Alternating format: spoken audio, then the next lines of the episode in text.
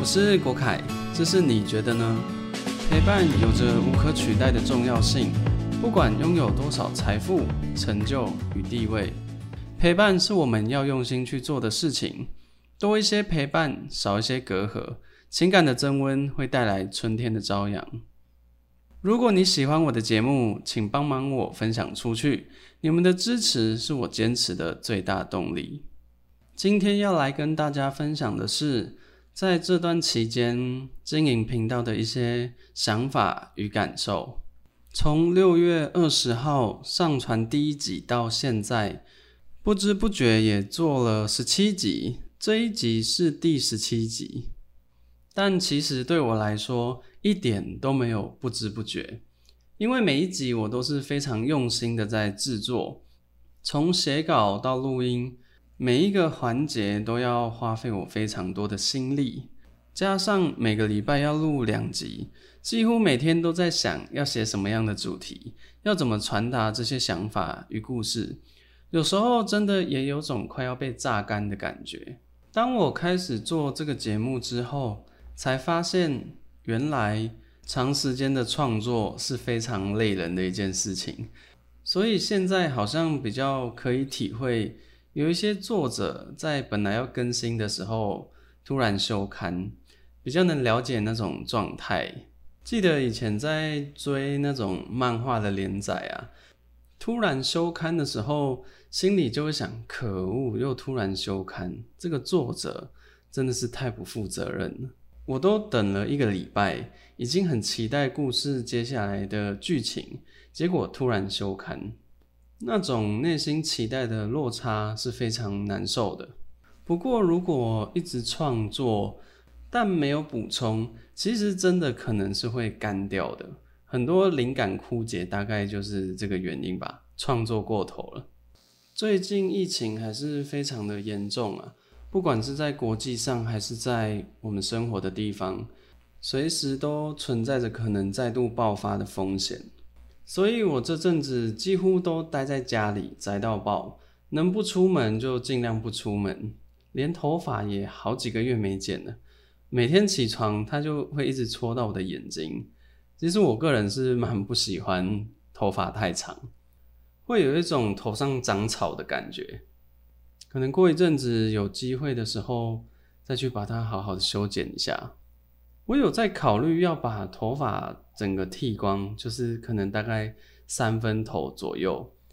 我从国小开始打棒球之后，就一直留那种发型，大概是三分头，一直到大概高三吧。那时候决定不打球之后，才慢慢把头发留长。可能因为太久没有看到自己长头发的样子。我记得好像整整留了一个学期都没有去剪头发。我的高中班导还跟我说：“天哪，你竟然留了一个学期还没有去剪！”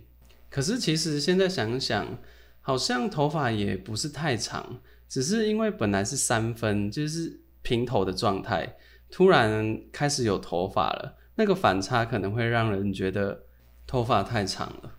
不过这阵子我是真的感觉到。自己的头发太长了，我觉得自己快要变成稻草人，可能也会找一个时间去剪吧。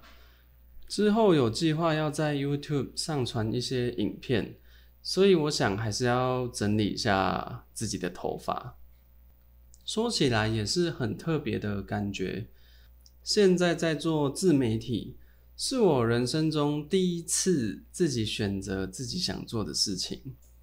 对我来说也是一个很大的改变跟跨越，虽然才刚起步，而且成绩还有很大的空间可以进步，但我是还蛮沉浸在其中。我很喜欢我在做的事情，特别是在分享一些故事，有影响到一些人，他们有了不同的想法跟感受，回馈给我，那一刻是对我来说最大的鼓励跟肯定。上一集的爸爸，你知道吗？里面的主角告诉我，他突然发现自己的人生也蛮精彩的，在听的过程中也有所感动，这让他想更珍惜自己的生命，也很感谢我分享他的故事。我很高兴能让他有所感动，甚至也能带给更多的人感动。我希望透过故事去分享一些不同的人生，让大家知道，原来生命有这么多不同的样貌。也想借由故事让大家知道，其实每个人的生命都是非常精彩的，不论地位高低、富有与否，每个人都有自己独一无二的故事。只要我们用心去看它，就会发现，其实。我们的生命精彩万分。